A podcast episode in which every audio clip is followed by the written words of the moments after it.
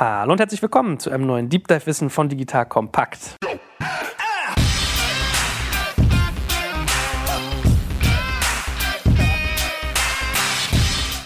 Mein Name ist Jack Kaczmarek und heute geht es um ein echtes Brandthema, nämlich Amazon aus Kundensicht geliebt, aus Firmensicht vielleicht manchmal auch gefürchtet. Und was du heute mitnimmst, ist zu lernen, was eigentlich für Umgangsformen mit Amazon möglich sind. Das heißt, wir werden darüber sprechen, was kann Amazon eigentlich besonders gut und was nicht. Wie solltest du dich gegenüber mit deinem Unternehmen dort verhalten, also mit Amazon oder gegen Amazon? Was machst du, wenn du bestimmte Vertriebsmodelle hast, die das vielleicht gar nicht zulassen? Und welche Rolle spielen eigentlich Innovationsentwicklung und die Differenzierungsmöglichkeiten gegenüber Amazon? Also richtig geballt, voll mit Informationen.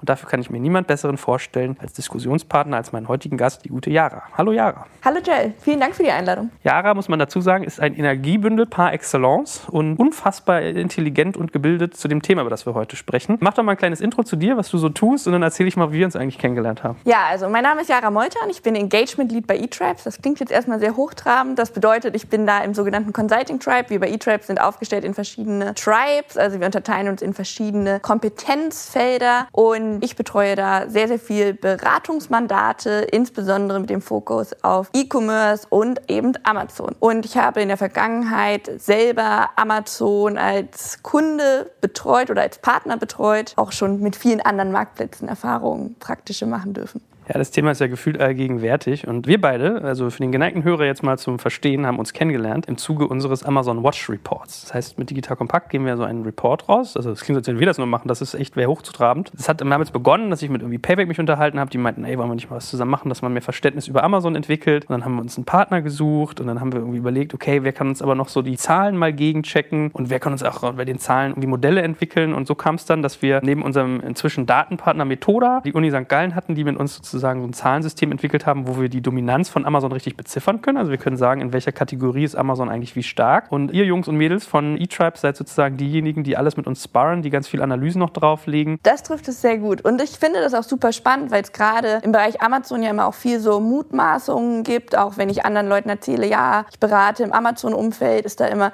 sehr viel negative Emotionen im Spiel. Und deshalb fand ich auch die Idee von euch mit dem Report sehr, sehr gut, da das einfach auch so ein bisschen das Ganze neutralisiert und man sagt, okay, jetzt wenn wir wirklich mal einen Strich drunter ziehen, wie dominant ist Amazon denn wirklich? Und gibt es daneben rechts und links eigentlich noch ordentlich Platz denn für andere Geschäftsmodelle? Und ja, gerade im Bereich Fashion, was ja auch eine Kategorie ist, die schon sehr reif, was Digitalisierung angeht, ist das natürlich ein perfektes Thema, um sich das mal tiefer im Detail anzugucken. Jetzt kommt ein kleiner Werbespot. Aufgepasst! Heute möchte ich dir unseren Partner Pendo vorstellen.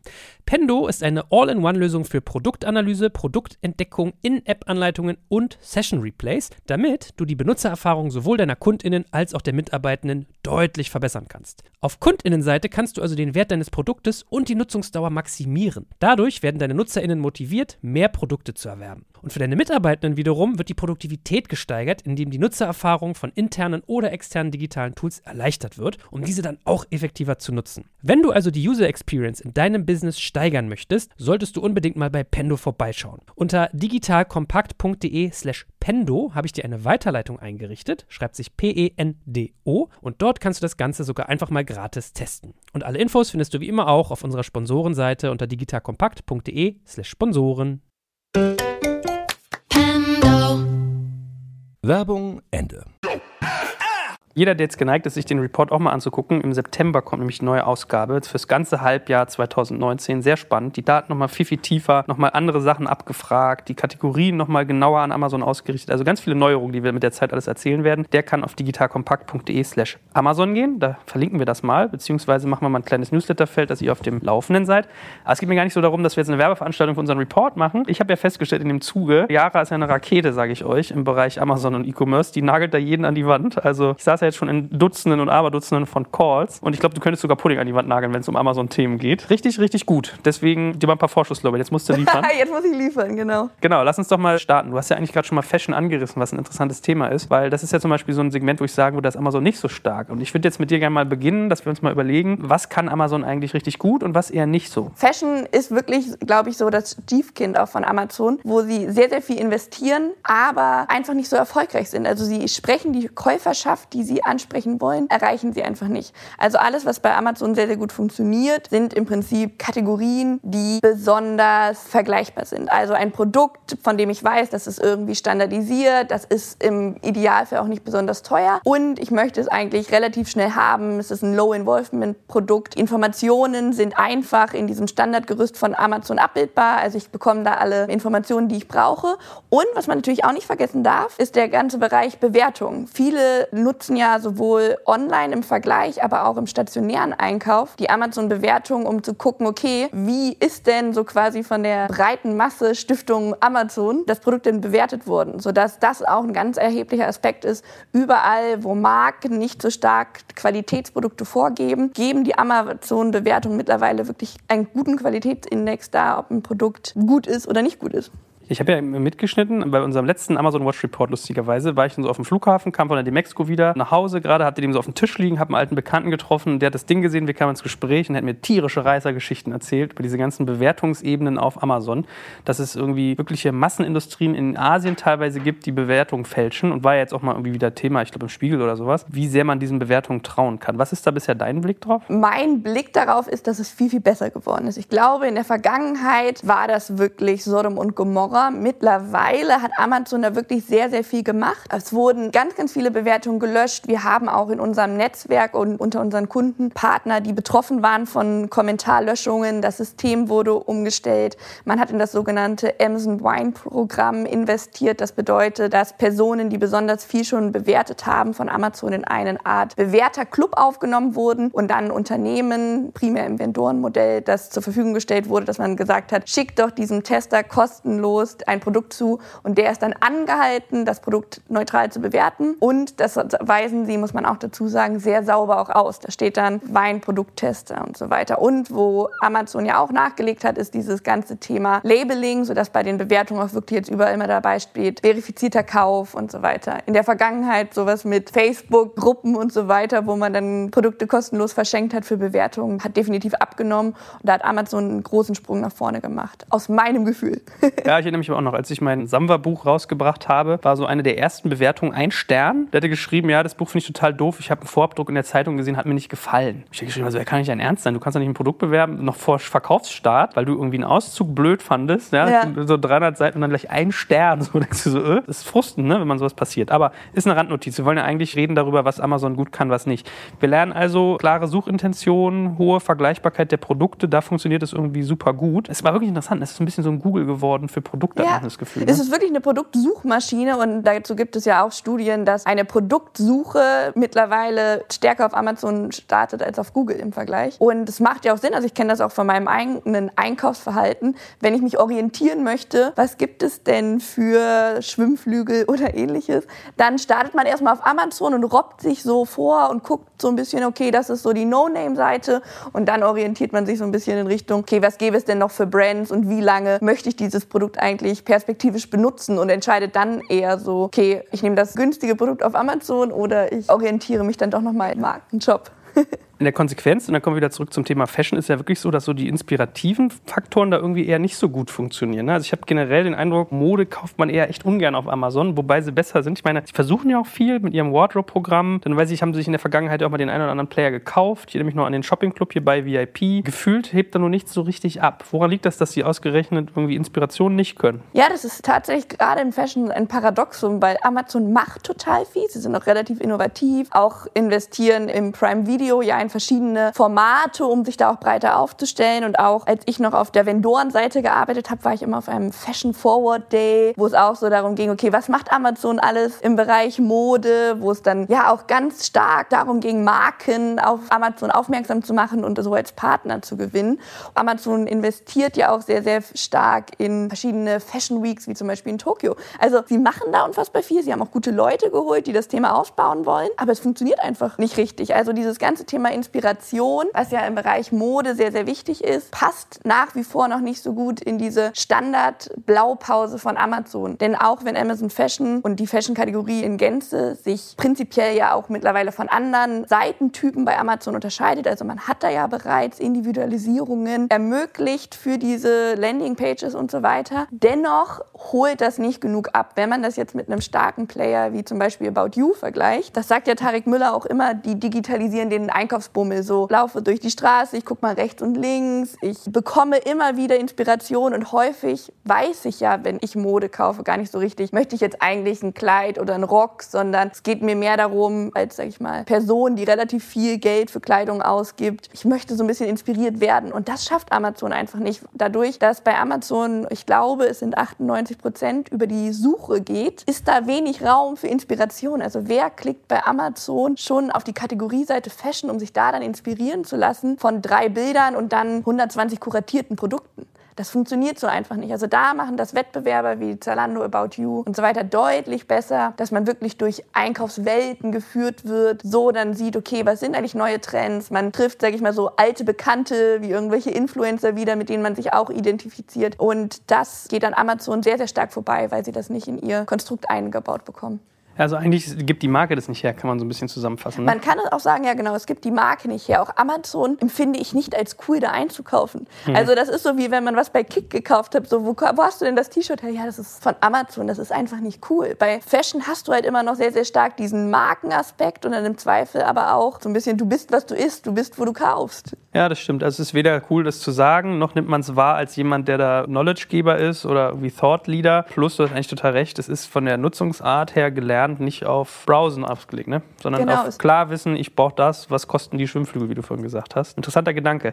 Jetzt ist ja so ein Faktor, den Sie natürlich sozusagen exzellent machen, wo ich das Gefühl habe, das macht so in der Wahrnehmung 60 Prozent, 70 Prozent Ihres Erfolgs aus, ist eigentlich Kundenservice. Ne? Mhm. Ne? Also so gar nicht, wenn man da anruft, wenn man ein Problem hat, sondern einfach die, die ganzen Service-Level, die so um einen rumliegen. Ist das so ein bisschen das Geheimnis von Ihnen oder siehst du da noch weitere Sachen? Also ich glaube, dieses Thema Kundenservice, Kulanz, damit hat sich Amazon wirklich sehr nach vorne gebracht, aber auch das ganze Thema Lieferung und Verfügbarkeit. Also ich weiß, wenn ich ein gewisses Produkt suche, die Wahrscheinlichkeit liegt bei 99,9 Prozent, dass ich das auf Amazon finde. Also auch genau deshalb diesen Punkt, den wir vorhin schon hatten. Warum starten denn Produktsuchen eigentlich auf Amazon? Ist, es ist convenient. Also ich weiß, da bekomme ich einen sehr guten ersten Überblick über das Angebot zu einer bestimmten Produktsuche, zu einer Nachfrage, die ich erfüllt haben möchte. Und dadurch, dass das Ranking bei Amazon sehr dynamisch ist, bin ich mir auch relativ sicher, das sind die Produkte, die dieser Tage am besten gerankt sind, die am besten bewertet sind. Also ich bekomme mit einem sehr, sehr kurzen Suchaufwand das relevante Portfolio zur Verfügung gestellt. Ich habe gelernt, bei Amazon gibt es immer einen fairen Preis. Es ist vielleicht nicht der günstigste, aber es ist auf jeden Fall ein kompetitiver Preis. Und ich bekomme es mit Prime auch am nächsten Tag geliefert. Und das ist zum Beispiel ein sehr interessanter Aspekt oder eine Entwicklung, die ich sehr spannend finde, dass Amazon da eigentlich dieses erlernte Verhalten der Konsumenten dieser Tage, ich möchte nicht sagen missbraucht, versucht, aber tatsächlich so ein bisschen ausnutzt durch die große Anzahl der Sponsored Products. Ich bin sehr gespannt, wie sich das in den nächsten Jahren entwickelt. Aktuell fällt es, glaube ich, den wenigsten Nutzern auf, dass wir hier viele Sponsored Products haben und eigentlich so dieses erlernte Vertrauen auf die erste Suchergebnisseite weiterhin vorhält. Wenn das jetzt aber resultieren sollte in einer abnehmenden Qualität dieses Suchergebnisses, könnte ich mir durchaus gut vorstellen, dass Amazon sich damit selber ins eigene Fleisch schneidet. Aber hast du natürlich recht, ist ein ganz neues Modell, was Sie gerade erschließen, nämlich eigentlich Werbeumsätze. Ne? Das ist auch ein Thema, was ich immer wieder mit unseren Partnerunternehmen diskutiere. Seht ihr Amazon als Vertriebskanal? Ist das für euch ein digitaler Vertriebsweg? Oder ist es für euch auch ein Werbemedium? Denn dadurch, dass diese Produktsuche so häufig auf Amazon stattfindet, ist es ja noch nicht mehr so, dass unbedingt der Kauf dort stattfindet. Aber wenn ich mich bewusst dagegen entscheide, auf Amazon aktiv zu werden, darf ich nicht vergessen, dass es immer noch ein Schaufenster ist. Wenn ich mich da nicht um meinen Content kümmere, um schlechte Bilder, Bilder, das schadet mir im Zweifel auch als Marke. Ich muss da noch nicht mal die Intention haben zu verkaufen, aber zum Glück bietet ja auch Amazon mit zum Beispiel der Amazon Brand Registry und anderen Möglichkeiten trotzdem Optionen an, wie man da zumindest seine Markenwahrnehmung entsprechend ordentlich darstellen kann. Aber interessanter Gedanke ist ja wirklich der Kern dessen, was wir gerade gesagt haben. Die Servicequalität von Amazon fußt eigentlich auf sehr extrem breiten Vertrauen. Man vertraut darauf, dass man dort alles findet. Man vertraut darauf, dass man es umtauschen kann, wenn es blöd ist. Man vertraut darauf, dass es schnell bei einem ist und man vertraut auf einen guten Preis. Also lustigerweise habe ich mich auch mal dabei dass man schnell bei Amazon bestellt und gar nicht so realisiert, dass es irgendwie auch drei Euro billiger da und da ging. Ja. Wobei dann schnell der Versand immer halt auch mal, äh, also da haben sie eigentlich einen geschickten Hebel. Hast du es vielleicht an, beim anderen Player 2,50 günstiger, den Spielzeug vielleicht, aber dann hauen die natürlich drei Euro Versand das wieder um die Ohren und bist wieder dahin. Ne? Ein Aspekt, den glaube ich viele nicht sehen oder eine sehr schlaue Lösung von Amazon ist das Prime-Modell, weil was viele ja gar nicht merken, ist, wie sehr Amazon sie in ihr Universum im Prinzip einschließt. Man ist Prime-Nutzer, damit weiß man, das, was du eben angesprochen hattest, ich bekomme kostenlosen Versand. Das ist auf jeden Fall günstiger als im Zweifel bei einer anderen Plattform. Also spare ich mir doch die Suchzeit und ich weiß, bei Amazon ist der Preis eh gut und ich habe hier kostenlosen Versand. Also unterm Strich im Zweifel Preis-Leistung ist gut und der Aufwand, das zu vergleichen, ach, ich kaufe eh gleich bei Amazon. Aber dennoch bietet ja dieses Prime-Modell mittlerweile auch über Amazon Music, über Prime Video, über Alexa und die Echo Technology und so weiter so viele Ansatzpunkte, wo ich auch wieder Ansatzpunkte mit Amazon habe. Sprich, ich bin zwar nicht auf der Seite, aber ich bin irgendwie im Kosmos. Ich stelle Daten zur Verfügung. Amazon kann die wieder auswerten, um mir das entsprechend Produktvorschläge zur Verfügung zu stellen. So, okay, die Dame guckt immer irgendwelche Dokumentationen über Reiseländer. Wahrscheinlich braucht die irgendwie ein Travel Kit irgendwas, also dieses Daten-Powerhouse, was Amazon speist, das darf man auch nicht vergessen, weil Amazon schafft es einfach auch sehr, sehr gut, mir das richtige Produkt direkt zur Verfügung zu stellen. Und auch wenn man sich mal näher mit dem Amazon-Marketing beschäftigt, das Targeting von Amazon ist auch einfach sehr gut. Diese Marktsegmente, die im Amazon-Marketing in den verschiedenen Kampagnentypen gebildet werden können, die sind smart, weil einfach Amazon auf so vielen Daten sitzt und die Algorithmen, die Amazon zur Verfügung stellt oder Amazon zur Verfügung hat, können das schon ganz gut zusammenfügen. Ja, ich meine, das ist ein wichtiger Punkt, den du sagst, weil es stimmt ja in der Tat. Man sagt ja irgendwie immer so, Facebook weiß, wer ich bin und wen ich kenne. Google weiß, was ich irgendwie wissen will und Amazon weiß, was ich kaufe. Ne? Und diese Ganzheitlichkeit haben halt sehr, sehr wenige. Wobei ich mich manchmal schon frage, ich finde die Kuration von Amazon teilweise unterirdisch schlecht, ehrlich gesagt. Ja, und das kommt auch wieder dann zurück zum Thema Fashion. Warum ist denn Amazon nicht erfolgreich im Bereich Fashion? Wenn ich jetzt tatsächlich mal für einen bestimmten Anlass etwas suche, wie zum Beispiel ein Kleid, wenn ich bei About You, Zalando, Otto und so weiter Sommerkleid eingebe, ist das Angebot vorkuratiert. Da weiß ich, das sind die Marken relevant. Zweifel war ich auch oft genug schon auf den Seiten unterwegs, dass die wissen, bei welchen Marken sollte ich angezeigt bekommen und so weiter. Aber bei Amazon ist das Angebot im Fashion-Bereich, das haben wir auch im Amazon Watch Report rausgefunden, da haben wir festgestellt, es ist ein sehr, sehr großer Anteil an Sellern, was immer ein Indiz dafür ist, dass sehr, sehr viele Non-Brands in dem Feld aktiv sind. Und entsprechend ist die ganze Seite zum Suchbegriff Sommerkleid mit sehr günstig anmutenden chinesischen Produkten überfüllt, was jetzt für mich nicht das Primärziel der Suchanfrage Sommerkleid ist. Ja, aber ich sage, ich habe teilweise so, ich habe die Tage zum Beispiel einem Freund gezeigt, meine Tochter mag diese Sylvanian Families heißen. Das sind so eine kleinen Puppen, die sind so vier, fünf Zentimeter groß und sehen aus wie Tiere, Eichhörnchen, Häschen und so weiter und so fort. Und seitdem werde ich beballert mit irgendwie Werbung in, einer Sport-App, ja. So, also ich kriege sozusagen Retargeting darauf. Und ganz bunt finde ich ja, wenn ich immer Amazon-Angebote für Sachen kriege, die ich bei Amazon schon gekauft habe. Also ich kaufe einen 700 Euro Dyson-Staubsauger bei Amazon und kriege das B-Modell immer noch in der Werbung angezeigt hinterher von denen. Das ist so, wo ich mal denke, so, da könnten die eigentlich besser sein. Aber anyway, wo sie, glaube ich, sehr gut drin sind, da können wir mal so einen zweiten Pool aufmachen, ist Innovationsentwicklung. Ne? Also kaum eine Firma, und ich glaube, dass Jeff Bezos immer so auf Platz 3 von, oder ich glaube sogar noch größer, größer als Facebook und Google, was die Ausgaben für Innovationen angeht. Warum macht man das? Warum ist man sozusagen auf sowas so fokussiert? Also Amazon stellt sich dadurch natürlich immer breiter auf. Also dieses Ökosystem, über das wir ja vorher schon mal gesprochen haben, das wird immer weiter ausgebaut. Also Amazon hat ja mal quasi wirklich gestartet mit der reinen Plattform, bestehend aus dem Vendor-Modell und dem Seller-Modell. Man hat das dann immer weiter aufgebohrt. Also auch wenn man sich da mal so anguckt, was ist über die letzten Jahre an verschiedenen Subgeschäftsmodellen dazugekommen. Und auch wenn man so mal so denkt, okay, was könnte denn auch der Masterplan von Amazon sein? Also man hört ja auch immer wieder, Amazon investiert ganz viel in diesen Bereich Healthcare, hat jetzt auch Zusammenschlüsse da getätigt mit großen amerikanischen Versicherern und Healthcare-Unternehmen in Kombination mit Zukäufen wie zum Beispiel Pillpack. So, okay, was ist denn da eigentlich der Plan? Auch jetzt sieht man wieder, es wird ganz viel in Innovation investiert, weil Amazon sich einfach viel breiter aufstellen wird. Und wenn man so Marktteilnehmer in einem bestimmten Segment anguckt, wenn wir mal zum Beispiel im Healthcare bleiben, das ist ja gerade in Deutschland sehr, sehr komplex. Ich habe einen Arzt, ich habe ein Krankenhaus, die Apotheke Apotheke, die Versicherungen, die das bezahlen. Also sehr indirekt alles. Und das, was Amazon ja immer weiter anstrebt, ist so auch wirklich die Zusammenlegung oder die vertikale Integration verschiedener Ebenen. Und das ist zum Beispiel im Healthcare-Bereich eine Prediction, die ich da machen würde. Und diese Art des Denkens, das kann man bei ganz, ganz vielen kleinen Investitionen von Amazon auch genauso weiterdenken. Das, was sie im Healthcare machen, diesen Plan, okay, das haben sie auch im Automobil schon angefangen, in bestimmte Konfiguratoren und so weiter auf der Seite zu investieren. Gleichzeitig hat man sich dieses Publikum, was irgendwelche Spareparts und so weiter akquiriert, angefangen, attraktiv dafür sich aufzustellen, indem man die Top Gear-Rechte zum Beispiel gekauft hat für Prime Video. Solche Stories kann man immer wieder im Amazon-Kosmos finden, weil Amazon im Prinzip immer guckt, okay, was haben wir eigentlich für Kundenbedürfnisse, die wir neu erfüllen können und wie können wir eine Lösung finden, die irgendwie dazu passt. Ich zitiere da immer ganz gerne ein Zitat, was Henry Ford angedichtet wird, dass er mal gesagt hat, so wenn ich die Leute gefragt hätte, was sie wollen, hätten sie gesagt, wir brauchen schnellere Pferde. Und auch ähnlich denkt er immer wieder Amazon und ich glaube, deshalb sind sie in vielen Bereichen so gut,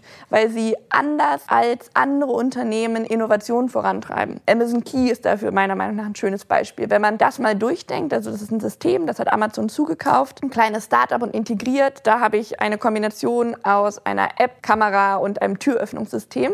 Sprich, Amazon hat sich gefragt, okay, was hindert denn Leute daran, mehr bei uns zu bestellen? Okay, die sind nicht zu Hause und so weiter. Das ist irgendwie eine Herausforderung.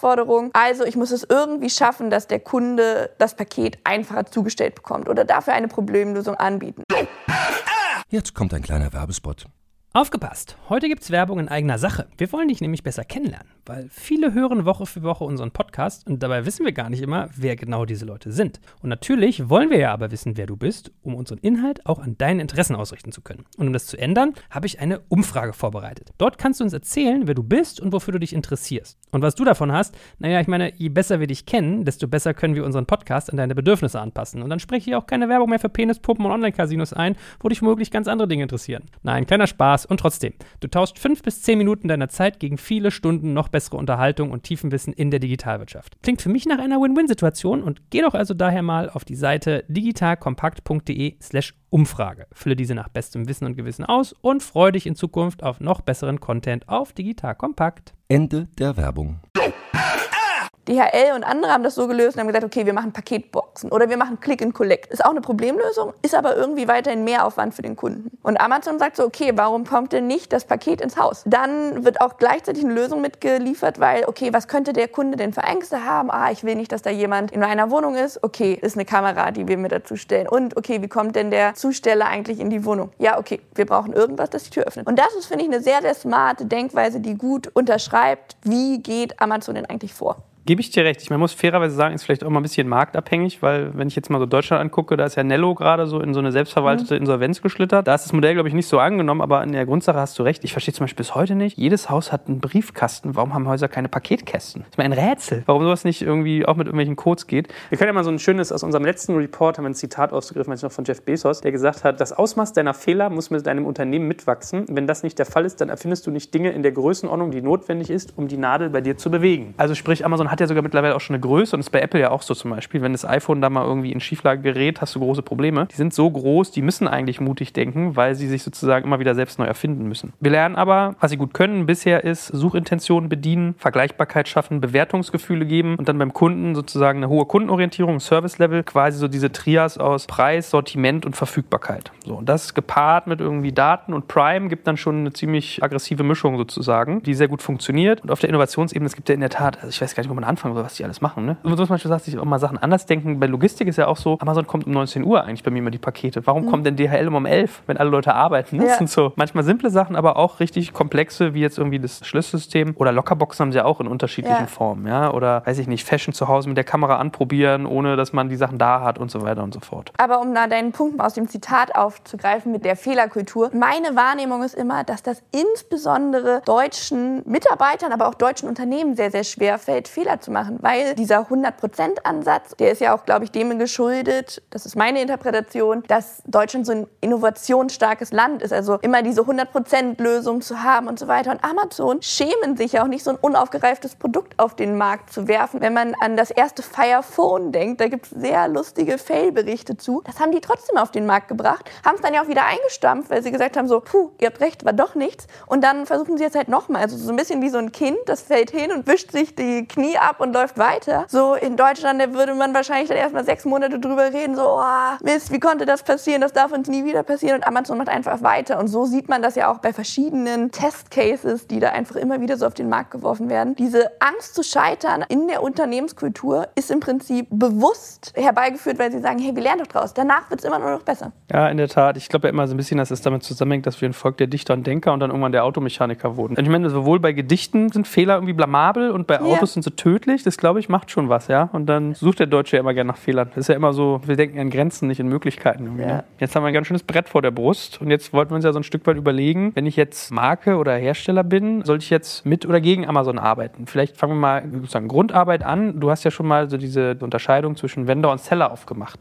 Vielleicht kannst du ja einmal ganz kurz beschreiben, was das beides für Modelle sind, für Leute, die noch nicht so firm darin sind und was sich damit verbindet. Ich persönlich unterteile das immer in einen Dreiklang. Ich fange mal auf der obersten Ebene an. Also für mich ist die erste Ebene immer, möchte ich denn eine aktive oder eine inaktive Zusammenarbeit mit Amazon eingehen? Das ist für mich immer so die erste Stufe. Das bringt mich auch zu dem Punkt zurück, den wir vorhin schon diskutiert haben. Auch wenn ich mich dagegen entscheide, aktiv an Amazon zu verkaufen oder über Amazon zu verkaufen, besteht dieses Schaufenster. Und ich sollte mich in irgendeiner Form darum kümmern. Also auch wenn ich mich gegen die aktive Kooperation entscheide, muss ich jemanden dafür bestellen, sei das ein Händler, ein Partner, eine Agentur, was auch immer, das dafür sorgt, dass irgendwie mein Content, also meine Brand, das sauber aufgestellt ist.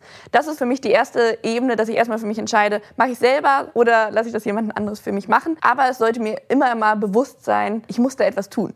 Egal, ob ich drüber verkaufen möchte oder nicht. Zweite Ebene ist dann für mich das, was du eben angesprochen hast, Vendor oder Seller. Sprich, wenn das Vendor-Modell bedeutet, ich habe ein B2B-Verhältnis mit Amazon, also ich verkaufe meine Produkte an Amazon zu einem Einkaufspreis. Amazon wiederum verkauft das Produkt an den Endkunden. Da kennen wir dann auch diesen Tag auf der Produktdetailseite, Verkauf und Versand durch Amazon, man hat das Prime-Logo, die Logistik an den Endkunden wird durch Amazon abgebildet und so weiter. Dann gibt es im Vergleich dazu das Seller-Modell, also das beschreibt im Prinzip die Marktplatzhändler und bedeutet, ich nutze den Amazon Marktplatz. Ich habe also eine Verkaufsgebühr, die Amazon erhebt, wenn es zu einem Verkauf kommt. Amazon agiert in dieser Stelle eigentlich so als Gatekeeper zum Kundenzugang und bringt Angebot und Nachfrage zusammen. Spannend wird dass in dem Kontext, dass Amazon auch sehr stark darauf setzt, dass ein Produkt eine Produktdetailseite hat. Wenn man sich das im Vergleich auf eBay anguckt, da kann eine Wasserflasche, die identisch ist, auch den gleichen ERN-Code hat, sechs verschiedene Listings haben. Auf Amazon gibt es immer nur ein Listing, sodass diese zwei Modelle aus Vendor und Seller im Zweifel auch auf einer Produktdetailseite miteinander in Kontakt kommen und da auch miteinander konkurrieren. Dann, um zu dieser Kooperationsebene zurückzukommen, die dritte Ebene, die ich immer beschreibe, ist, wie agieren eigentlich meine verschiedenen, entweder Business Units oder Ländergesellschaften miteinander? Weil das ist auch ein Aspekt, den wir immer wieder sehen, dass individuelle Verträge mit Amazon geschlossen werden, im Vendor-Modell über Ländergrenzen hinweg und dann bietet man sich zum Beispiel gegenseitig im Preis runter, weil Amazon sieht zum Beispiel Europa als eine Verkaufs- oder Sourcing-Region. Viele Hersteller haben halt individuell gedachte Ländergrenzen und sagen, Spanien macht den spanischen Markt, Italien macht den italienischen Markt. Und das funktioniert mit Amazon einfach nicht und deswegen ist da eine Synchronisation notwendig. Jetzt hat ja diese ganze Vendor-Seller-Dynamik auch noch einen wichtigen Aspekt. Also ich empfehle da jedem Hörer jetzt gerade, sich mal auf Kassenzone die Podcasts auch mit dem Markus Vost anzuhören. Also da haben die ja wirklich tief und umfangreich drüber gesprochen. Und wir erheben ja auch keinen Anspruch auf Vollständigkeit. Und das ist quasi Preisbestimmung. So, und wenn ich es richtig mitkriege, also es gibt ja manchmal Unternehmen, die sind dann sozusagen im Vendorenprogramm und kriegen dann ein Jahresgespräch von Amazon und der freuen sich und denken, es ist was Gutes. und man sollte, glaube ich, eher lernen, dass das nicht so ist. Vielleicht kannst du mal ein, zwei Sätze zur Preisgestaltung sagen in den beiden Modellen. Ja, also im Vendor-Modell ist es so, ich definiere einen Einkaufspreis, zu dem Amazon einkauft und Amazon wiederum entscheidet dann, zu welchem Preis das an den Endkunden verkauft wird.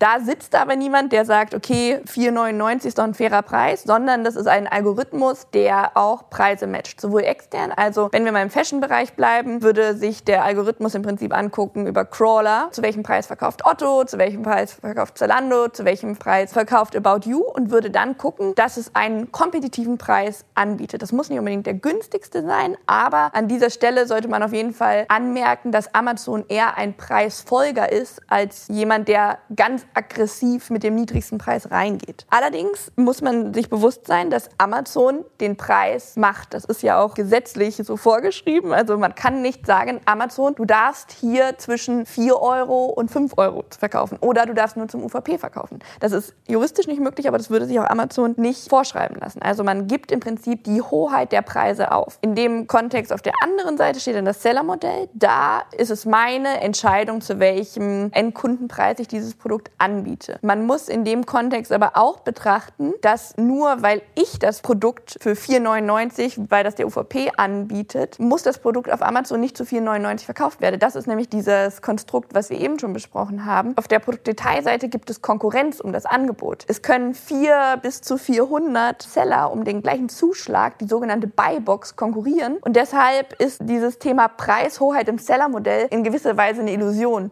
Nur weil ich das Produkt zu dem Preis anbiete, wie ich es haben möchte, muss das der Nächste nicht tun. Ich meine, da sind wir wieder bei dem Markenthema. Auch wenn ich jetzt irgendwie ein bekannter Fashionhersteller bin oder im Beauty-Bereich gibt es das ja auch. Da gibt es ja teilweise sogar Sonderregelungen, dass du Parfüms nicht unter bestimmten Preisen verkaufen darfst. Ich weiß nicht mehr genau, wie die Regelung heißt. Müsste ich vielleicht nochmal nachschlagen. Aber das ist natürlich hochgradig unattraktiv für Marken, die ihren Markenwert schützen wollen, ihre Preisgestaltung quasi an einen Dritten, der irgendwie auch jetzt vielleicht nicht immer der umgänglich ist, sondern viel Marktmacht hat, über Ländergrenzen hinweg auszuliefern. Ja, absolut. Und das Thema Pricing, nicht nur auf Amazon, sondern überhaupt und digital gedacht, ist einfach unfassbar komplex. Preise sind vergleichbar im Internet. Viel, viel einfacher, als es stationär möglich ist. Wenig Leute machen sich wirklich die Arbeit und gehen in vier verschiedene Läden, um zu gucken, wie ist denn da der Preis oder vergleichen so wie früher Handzettel Angebotspreise. Im Internet habe ich das auf Knopfdruck. Es gibt dafür ein eigenes Ökosystem, was es mir ermöglicht, Preise zu vergleichen und Angebote miteinander in Verbindung zu bringen, sodass überhaupt dieses ganze Thema Kompetitivität online viel intensiver ist, als es offline ist und ermöglicht durch die Transparenz die offene Preise zur Verfügung stellen. In dem Zusammenhang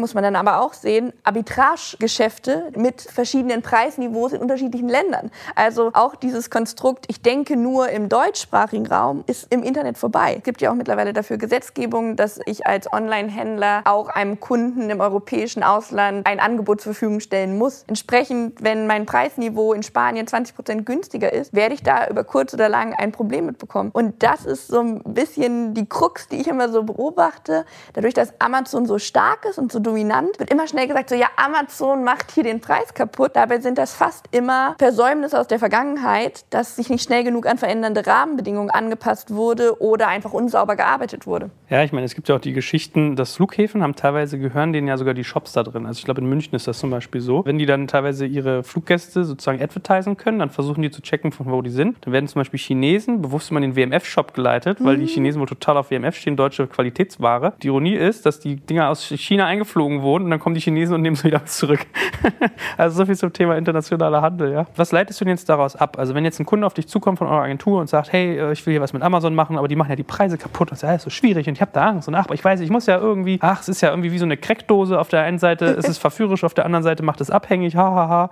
Was sagst du denen? Erstmal versuche ich immer so Aufklärungsarbeit zu leisten. Das ist auch genau so ein Punkt, den ich immer wieder feststelle. Es ist ganz viel Halbwissen im Markt vorhanden. So, ja, jetzt ist hier jemand auf mich zugekommen, dass wir bei Amazon verkaufen, dabei tun wir das gar nicht so. Ja, das liegt daran, es gibt verschiedene Modelle und so weiter. Also wir versuchen da tatsächlich erstmal Wissenstransfer zu schaffen und eine möglichst umfassend ausgewertete Entscheidungsfindung zu ermöglichen. Also, welche Rahmenbedingungen gibt es, die du beachten solltest? Welche Fähigkeiten brauchst du eigentlich? Eigentlich auch, wenn du jetzt mit Amazon zusammenarbeiten möchtest? Was wird da gefordert? Also das vergisst man ja auch immer schnell. Das klingt immer so verlockend, ah, ich verkaufe ihn nur zu Amazon und die machen dann alles für mich, wenn ich im Vendor-Modell bin. So, nein, so ist es nicht. Man ist als Vendor auch für ganz, ganz viele Themen verantwortlich und wird da von Amazon sehr hart in die Pflicht genommen, diese auch zu delivern. Entsprechend ist das immer so für mich der erste Punkt, so, okay, erstmal Transparenz dafür schaffen, was auf einen zukommt im Amazon-Kontext und damit aber auch so Ängste zu nehmen, wie Amazon macht die Preise kaputt. Denn man muss sich dann tatsächlich erstmal ein Bild verschaffen, okay, wie ist denn eigentlich euer Preisniveau schon digital? So, es ist zum einen diese Angst, da könnte eine negative Preisspirale in Gang getreten werden,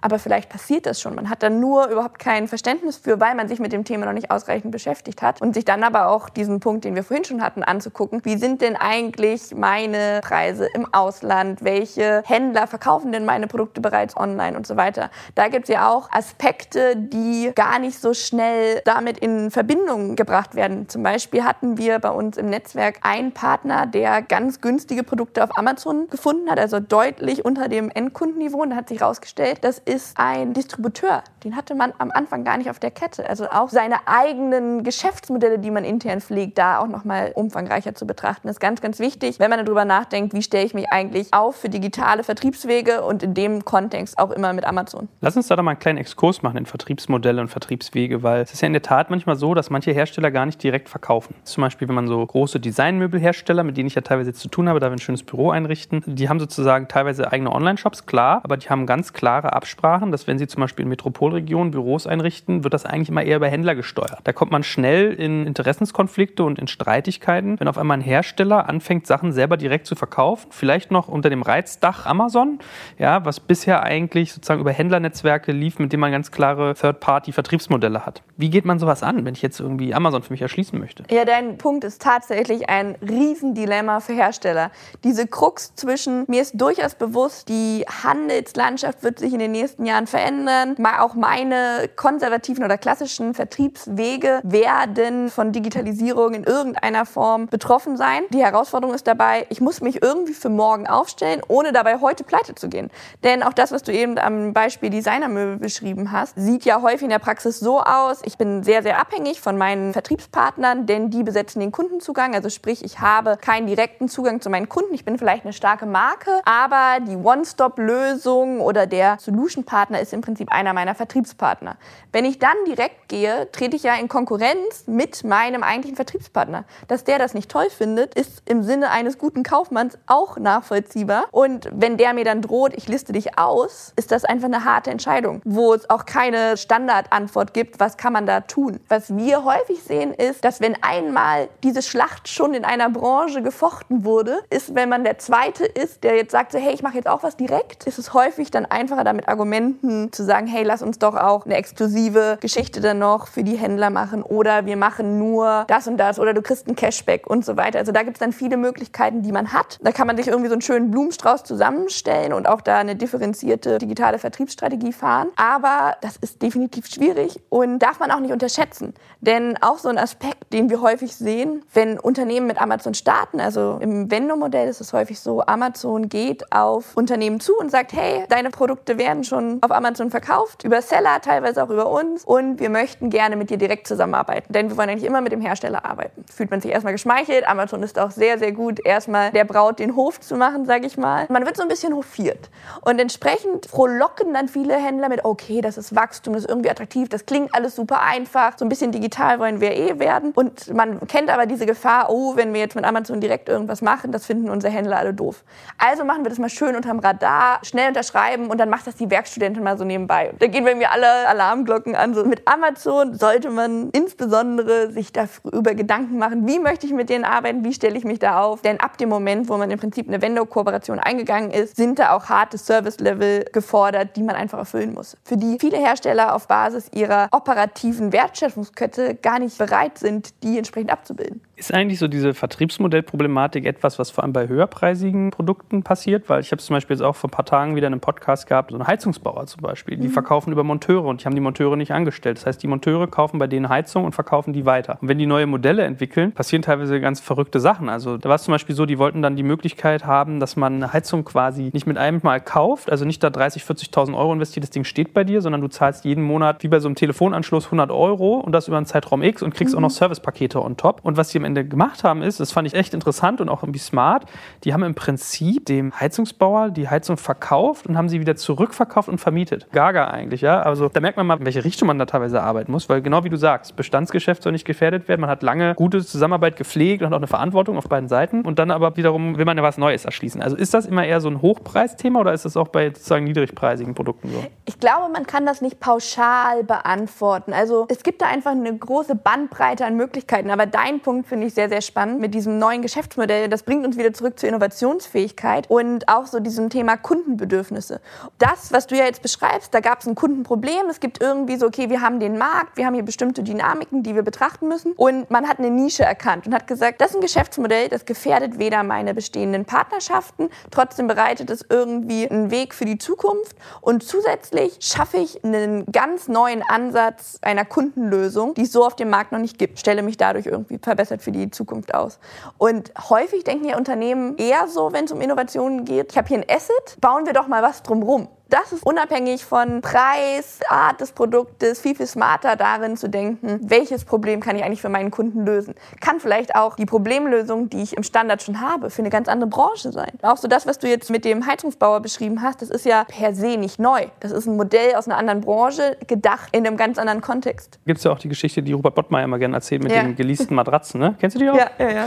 Für den geneigten Hörer, da geht es im Prinzip darum, dass man einen Schweizer Hersteller hat, der teure Matratzen herstellt und vor allem an Hotels verkauft. Und Hotels benutzen Matratzen eigentlich so zehn Jahre. Und dann hat er sich auch überlegt, aus der Autoindustrie abgeguckt, diese geleast so, so rüberzugeben. Dass dann ein Hotel die nicht kauft, sondern monatlich was zahlt. Und ich glaube, nach drei Jahren hat sich amortisiert, hat man quasi den gleichen Umsatz, wie wenn man die verkauft hätte. Und sie liegt aber zehn Jahre. Also macht man quasi nochmal sieben Jahre mehr Umsatz. Auch finde ich insgesamt spannend, wenn man so über Nachhaltigkeit nachdenkt. Alle Vertriebswege sind irgendwie nach Konsum ausgerichtet. Gerade wenn man mal so in Renting und Sharing Economy denkt. Da gibt es ja auch super viele Möglichkeiten zu sagen, so muss der Kunde überhaupt mein Produkt besitzen oder braucht ihr das vielleicht nur für eine gewisse Zeit? Wir hatten es ja vorhin schon mit Schwimmflügeln. Wenn ich Kinder habe, die wachsen halt, das lässt sich hoffentlich nicht aufhalten. Im Zweifel brauchen die halt alle zwei, vier Jahre irgendein neues Konzept. So kann man ja auch denken. Also wirklich da einfach stärker sich außerhalb der Box zu bewegen, ist, glaube ich, das eigentliche Erfolgsrezept außerhalb von pauschalen Lösungen.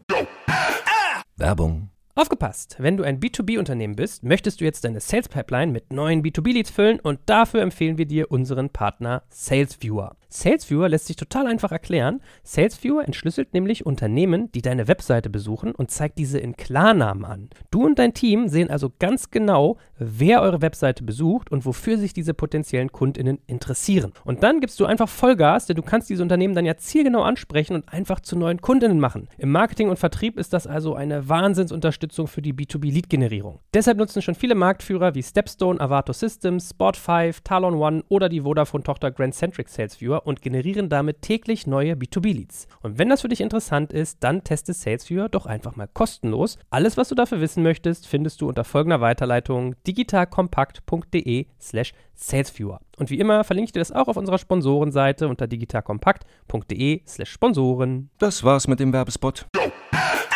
Gut, aber back to topic. Mit oder gegen Amazon war ja so unser Dachbereich gerade. Worauf schaust du denn? Was sagst du denn, ist sozusagen ein Kriterium, was jemand erfüllen muss, um mit Amazon zusammenzuarbeiten? Oder was muss gegeben sein, damit er wie mit Amazon zusammenarbeitet? Muss man vielleicht auch eher so sagen. Ein ganz großes Thema, was vielen Schmerzen bereitet, ist so dieser ganze Bereich Produktdaten. Unabhängig davon, ob ich mit Amazon im Seller- oder Vendor-Modell kooperiere, bin ich für den Content weitgehend selber verantwortlich. Sprich, ich muss dafür sorgen, dass dieses Listing, also die Produktdetailseite, auf der man dann alle Details zum Produkt angezeigt bekommt, die muss ich selber mir zusammenbauen. Dafür gibt es dann verschiedene Templates oder man hat auch andere Möglichkeiten, da in den Datenaustausch herbeizuführen.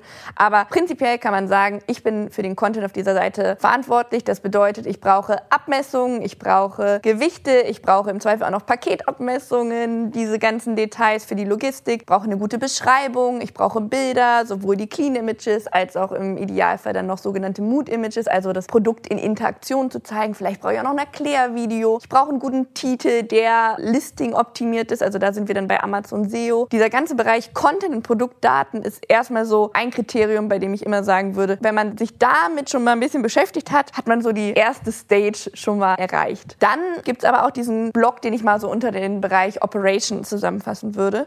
Also wie ist eigentlich meine Logistik aufgestellt? Viele große Hersteller, bleiben wir bei den Designmöbeln, sind es ja gewöhnt, ganze Zugladungen irgendwie zu bestimmten Großhändlern irgendwie zu fahren. Amazon wiederum, egal ob ich jetzt im Vendor oder mich im Seller-Modell befinde, hat da einen anderen Ansatz. Im Vendor-Modell ist es so, das ist im Prinzip Pull. Amazon schickt mir Bestellungen und sagt mir wöchentlich, was möchte ich eigentlich diese Woche von dir geliefert bekommen. Je nach Kategorie hat man eine Lieferzeit. Wenn ich mich an die nicht halte, bekomme ich Strafzahlung. Ich muss die dann innerhalb von einer vorgegebenen Zeit bestätigen, diese Bestellung. Habe dann für viele Hersteller sehr fordernde Verpackungsvorgaben. Sprich, ich muss angeben, was befindet sich in welchem Paket und so weiter. Und dann muss ich auch noch dafür sorgen, dass ich das so, diese Lieferung avisiere. Sprich, ich muss Amazon auch noch mitteilen, wann kommt das Paket an. Und das muss ich dann wieder in das sogenannte Vendor Central zurückspielen. Sprich, meinen Interaktionsaccount mit Amazon.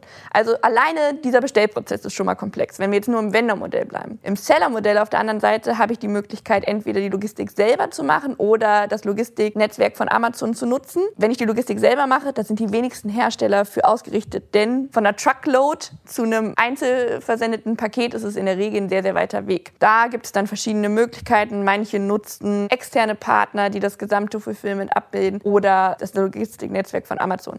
Also das würde ich mal so im Operations-Bereich und da gibt es noch viel, viel mehr wie Kundenservice, wie Rücksendungen und, und, und. Da sollte ich schon relativ sauber aufgestellt sein. Und das ist, behaupte ich jetzt mal, zumindest so mit den Unternehmen, mit denen wir uns regelmäßig im Austausch befinden. Und das sind ja zumindest eine relativ relevante Anzahl an großen Herstellern und Marken in Deutschland. Einer der Punkte, die am meisten unterschätzt werden. Auch wie viel Account-Management-Aufgaben noch anfallen. Auch im Vendor-Management. Man denkt immer, ich verkaufe das an Amazon und die verkaufen es weiter. Aber gerade in Zeiten von dem sogenannten Hands of the Wheel Program bei Amazon, das bedeutet das Vendor-Management, also das Vendor-Management-Team, wirklich Menschen, die sich darum kümmern, Marken dabei zu unterstützen, Amazon mehr zu verkaufen. Das wurde in den vergangenen Jahren massiv reduziert, sodass immer stärker auf Automatisierung gesetzt wird und viele Hersteller und Marken zum Beispiel nur in den ersten zwölf Monaten überhaupt einen Ansprechpartner wirklich haben, den sie auch mal anrufen können. Und anrufen findet Amazon ohnehin nicht so gut. Da wird dann eher mal E-Mails hin und her geschrieben. Entsprechend ist das ein großes Feld, was man nicht unterschätzen würde. Nochmal zusammenfassend, also Account Management, Content und Produktdaten und alles, was Operations angeht. Das sind so die drei Grundvoraussetzungen, die ich jedem empfehlen würde, sich darum zu kümmern, wenn man auf Amazon verkaufen möchte. Ist dann so die logische Konsequenz, dass viele eigentlich eher als Seller beginnen sollten und dann sich überlegen, ob es für sie sinnvoll sein könnte, hochzugehen? Ich würde jetzt erstmal sagen, nein, also ich würde zumindest nicht so allgemeingültig beantworten. Wenn ich ein Unternehmen bin, was zum Beispiel schon einen sehr, sehr starken Shop hat und ich habe diese ganzen Operations und ich habe schon ein Team, was aus Shop-Managern und im Zweifel auch schon andere Marktplätze betreut, dann ist der Weg zum Amazon-Seller-Modell vermutlich nicht so weit. Dann ist ein Seller-Modell absolut sinnvoll. Aber im Seller-Modell bin ich im Gegensatz zum Vendor-Modell auch für alles selber verantwortlich. Im Vendor-Modell übernimmt Amazon zumindest noch einen Großteil von Aufgaben, sei das Targeting und eine gewisse Anteil am Marketing Marketing, genau wie das ganze Thema Pricing, über das wir ja auch schon gesprochen haben. Im Seller-Modell bin ich erstmal für alles zuständig. Sei das, wie viel Stock brauche ich denn? Also da bekomme ich keine Bestellung mehr, sondern ich muss das auch selber forecasten, muss dann aber auch dafür sorgen, dass das Paket pünktlich zum Endkunden kommt oder eben, dass mein Stock im Amazon Fulfillment Netzwerk hoch genug ist. Also das Seller-Modell ist unterm Strich nochmal komplexer als das Vendor-Modell. Deswegen würde ich für Anfänger, um das mal so sagen, vermutlich auch häufig das Vendor-Modell empfehlen. Aber auch das muss man sich angucken. Wie sind die die aufgestellt? Haben die vielleicht auch genau dieses Bestreben, den Schmerz mal richtig zu fühlen und zu sagen, hey, das Seller-Modell wird jetzt halt einfach unser erster Testballon für Endkundenaktivitäten. Also da würde ich sagen, man guckt sich erstmal an, was möchte das Unternehmen denn erreichen und dann findet man das richtige Modell. Gibt es umgekehrt Unternehmen, wo du sagst, wenn ihr in dieser Situation seid, solltet ihr Amazon tunlichst meiden, dann solltet ihr nichts mit denen machen? Da komme ich jetzt wieder zurück zu meinem, bin ich aktiv oder inaktiv mit Amazon in der Kooperation? Meiden als solches sollte man Amazon, glaube ich, nie. Denn ein sag ich mal, Leitspruch, den man sich so merken kann, ist, wenn es einen Bedarf gibt, ist das Produkt auch auf Amazon. Also irgendjemand wird das Produkt auf Amazon anbieten. Sei das ein bestehender Händler, sei das im Zweifel ein Wiederverkäufer oder, oder, oder. Deshalb Amazon meiden in Gänze, würde ich jedem davon abreiten, dann zumindest sich für eine inaktive Kooperation entscheiden und sagen, ich habe dann halt meinen Händler, der von mir dann Bilder zur Verfügung gestellt bekommt oder die im Zweifel sogar macht und sich um Amazon als Schaufenster kümmert. Von der aktiven aktiven Kooperation mit Amazon gibt es Unternehmen, für die das nicht sonderlich relevant ist. Was ist denn sonst so mit der Angst, die manche auch haben, dass sie von Amazon kopiert werden? Also ich weiß, es gibt zum Beispiel so diese Geschichte, ich weiß nicht, ob sie stimmt, ehrlich gesagt, dass Amazon seit Ewigkeiten versucht, so Druckluftreiniger oder Druckwasserreiniger, ne, wo irgendwie Kercher so the place mhm. to be ist oder der Go-To-Guy ist, selbst in den Markt zu bringen und kriegt es nicht hin, weil irgendwie Kercher ist einfach gelernt. Also man muss erstmal überlegen, wie heißt das Produkt eigentlich, wenn man nicht sagt, ich kaufe mir einen Kercher, ne? So weit sind äh. die ja schon. Ist das eine relevante Sorge, dass man vielleicht sagt, Amazon erkennt irgendwie, wo Nachfrage ist und stellt dann Eigenprodukte neben meine oder macht sozusagen Produkte komplett nach, die sie vorher noch gar nicht auf dem Schirm hatten? Also ich glaube, das ist definitiv eine berechtigte Sorge, aber auch keine neue. Ja, Amazon, wir haben ja vorhin schon über diesen Datenschatz gesprochen, auf dem Amazon sitzt. Die haben natürlich eine Menge Daten. Die sehen, wo besonders viele Suchanfragen zu einem bestimmten Bereich, was verkauft sich kontinuierlich gut ab und versucht dann auch da mit einem wachsenden Eigenmarkenteam in diesen Bereich zu investieren. Es gibt auch jetzt seit einiger Zeit das Excel Accelerator Program. Da versucht Amazon sogar Seller und andere Partner zu motivieren, Marken exklusiv für Amazon zu entwickeln mit einem Vorkaufsrecht. Das war ja jetzt auch so ein bisschen in der Presse. Aber das ist definitiv ein Feld, was Amazon stärker besetzen möchte und da auch reingeht. Dennoch ist das ja auch, man kennt das ja aus dem Supermarkt. Jeder Supermarkt hat ja auch seine Eigenmarken. Ich war vor kurzem beruflich in Frankreich und habe da deren Denkweise mal vorgestellt bekommen, wie ein Produktsortiment von einer Baumarktkette aufgebaut wird. Und ich glaube, das lässt sich auf ganz, ganz viele Bereiche übertragen in dieses Good, Better, Best. Und so denkt Amazon ja auch. Also Best sind im Zweifel immer die Marken, Better sind irgendwelche Einstiegsmarken und gute No-Name-Produkte und Good ist so einfach das Basic-Produkt. Und die Eigenmarke als solche spricht ja häufig auch eine andere Käuferschicht an. Wenn man das mal in Fahrradtaschen zum Beispiel denkt, wir haben da die High-End-Produkte, die 40 Jahre halten für die Person, die jeden Tag damit zur Arbeit fährt und im Zweifel noch sechs Wochen durch die Pyrenäen fährt. Das ist dann die Endstufen-Fahrradtasche. Und dann habe ich die vom Discounter, die ein Zehntel des Preises oder noch weniger kostet. Das ist aber eine andere Käuferschicht, die damit angestoßen wird. Deshalb glaube ich, dass es A nicht neu ist und B im Zweifel bei vielen Produkten nicht in direkter Konkurrenz steht.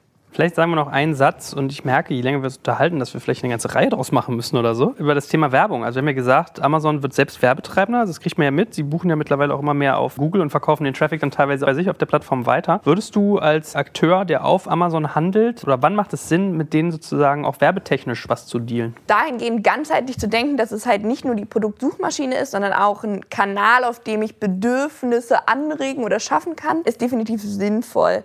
Ob das jetzt für jedes Unternehmen eins zu eins zutrifft, ist schwer zu sagen. Also generell hat Amazon, da hatten wir eingangs schon drüber gesprochen, hat super viele Daten und alleine sich breiter auch aufzustellen mit meinen Werbeaktivitäten ist dahingehend sinnvoll, weil man einfach andere Käufer und andere Nutzer erreichen kann. Und was man nicht unterschätzen darf, ist die Daten, die Amazon einem zur Verfügung stellt für die Kampagnen. Das ist auch richtig Marktforschung, was man damit rausbekommt. Also wer kauft hier eigentlich meine Produkte und so weiter. Deswegen finde ich das ganze Thema Amazon Marketing super spannend und glaube auch, dass es durchaus sinnvoll ist, sich dahingehend zu verlängern und zu sagen, okay, man schaltet über die verschiedenen Formate, die es da bei Amazon gibt, auch Kampagnen. Ich meine, jetzt haben wir nur einige Sorgen, dass sie quasi ihren eigenen Wettbewerb damit finanzieren. Ne? Ich gebe quasi Amazon Geld, dass sie mich neben ihre Produkte bestellen, die sie vielleicht bei mir sogar noch kopiert haben, so im schlimmsten Falle. Man darf das natürlich nicht unterschätzen, dass man dieses Biest immer weiter füttert. Also so in dem Sinne, wenn der Verkauf und die Werbung und so weiter auf Amazon stattfindet, man stärkt natürlich auch sehr, sehr stark den Kanal, auch wenn man da jetzt mal in einem ausgeglichenen digitalen Vertriebswegenetz denkt. Wenn man dann auch noch in Amazon sehr, sehr stark in Werbung investiert, stärkt man Amazon natürlich auch als Kanal gegenüber Wettbewerbern. Das ist einfach, Teufelskreis ist das falsche Wort, aber man muss sich dieser Verantwortung in gewisser Weise auch sehr bewusst sein und man sollte das auch gut tarieren und nichtsdestotrotz bin ich da immer ein Freund davon zu sagen, man versucht das möglichst weit zu fächern und man stellt sich einfach breiter auf und nichtsdestotrotz ist es natürlich so, Alex Graf von Kassenzone nennt das ja immer das Gefangenendilemma, je mehr Leute Werbung schalten auf Amazon, desto teurer wird es ja auch. Also wenn ich und mein Mitbewerber um die gleichen Keywörter buhlen, wir bieten uns ja immer wieder hoch und der, der am Ende profitiert ist natürlich Amazon. Das ist natürlich ein Spiel, was es auch so schon seit langem gibt und Amazon hat das, auch das nicht erfunden, weiß das nur sehr gekonnt zu nutzen. Ja, ich wollte gerade sagen, ich meine, in der Supermarktwelt ist es ja auch so, dass du da irgendwie Werbekostenzuschüsse leistest, dass du irgendwie für Shelf Space zahlen musst und so weiter. Und das halt richtig substanziell. Amazon hat nur diesen Scale halt, ne? dass man ja. da drüber nachdenkt. Abschließend, lass uns vielleicht noch ein, zwei Sätze auch sagen zu Differenzierungsmöglichkeiten. Wie kann ich mich als Marke, als Hersteller, vielleicht auch als Händler von Amazon abheben? Also was siehst du für Hebel, wenn ich eben mich jetzt für eine passive Aktivität auf Amazon zum Beispiel entscheide oder einfach sage, ich möchte mein Eigengeschäft favorisieren? Wie kann man sich von Amazon eigentlich differenzieren und abheben? Ja, wir haben ja ganz am Anfang Anfang mal so drüber gesprochen, was funktioniert eigentlich besonders gut auf Amazon. Da würde ich im Prinzip auch ansetzen und sagen, okay, was funktioniert denn gut auf Amazon, um zu verstehen, was funktioniert denn nicht gut auf Amazon. Und dann auch gerade, wenn man so ein bisschen denkt in die Richtung neue Geschäftsmodelle oder auch, wie würde ich einen eigenen Shop gestalten, was sind eigentlich Bedürfnisse, die diese Produktsuchmaschine Amazon oder wird ja auch manchmal als die Everything Store bezeichnet, was kann die eigentlich nicht und wo kann ich die, welches Feld besetzen? Das, was ich nicht empfehlen würde, ist so, oh, ich möchte jetzt eigentlich eine Plattform werden, so wie Amazon nur in der Branche XY. Dazu ist man, würde ich sagen, in fast allen Branchen ein bisschen spät dran. Also das Geschäftsmodell von Amazon kopieren und versuchen, das irgendwie jetzt besser zu machen, da kann ich nur sagen, ja, viel Erfolg. Deshalb eher sich anschauen, was können die denn nicht so gut? Wir hatten das Thema Inspiration. Inspiration kann Amazon gar nicht. Auch im Zweifel besonders erklärungsbedürftige Produkte kann Amazon nicht. Du hattest vorhin angesprochen, Heizungsmontage, also ein Produkt, was in der Regel immer mit einem Service verkauft wird. Amazon testet zwar in den USA schon intensiv im Bereich Serviceverkäufe, Vertriebe oder Verkäufe von Produkten und Services. Aber das ist ein Bereich, der ist zum Beispiel aktuell noch nicht so stark besetzt. Also so wirklich auch da wieder zu denken, was hat denn eigentlich der Kunde für ein Problem und wo kann Amazon das nicht lösen? Und da sich ganz gezielt drauf zu setzen. Und auch da kommen wir wieder zu unserem Warum ist denn Amazon Innovativgesprächsbereich? Ja, weil sie nicht innerhalb der Standardmodelle denken und da dann auch wirklich Amazon so mit seinen eigenen Waffen zu schlagen. Das halte ich für eine gute Differenzierungsmöglichkeit. Gut, das ist doch ein schönes Abschlusswort. Und wie gesagt, ich glaube, wir müssen es an anderer Stelle mal fortsetzen. Also man merkt ja, das ist ja hier kratzen eigentlich nur an der Oberfläche, aber ich glaube, es war trotzdem sehr, sehr werthaltig und gibt vielen Leuten hoffentlich auch eine gute Einordnung. Und dafür danke ich dir ganz herzlich. Also ich hoffe, man hat gemerkt, dass du hier breites Erfahrungswissen hast, wirklich einen Erfahrungsschatz von der Front. Es hat mir viel Spaß gemacht und ich freue mich schon mal auf eine Fortsetzung. Ich freue mich auch. Vielen Dank, Joel.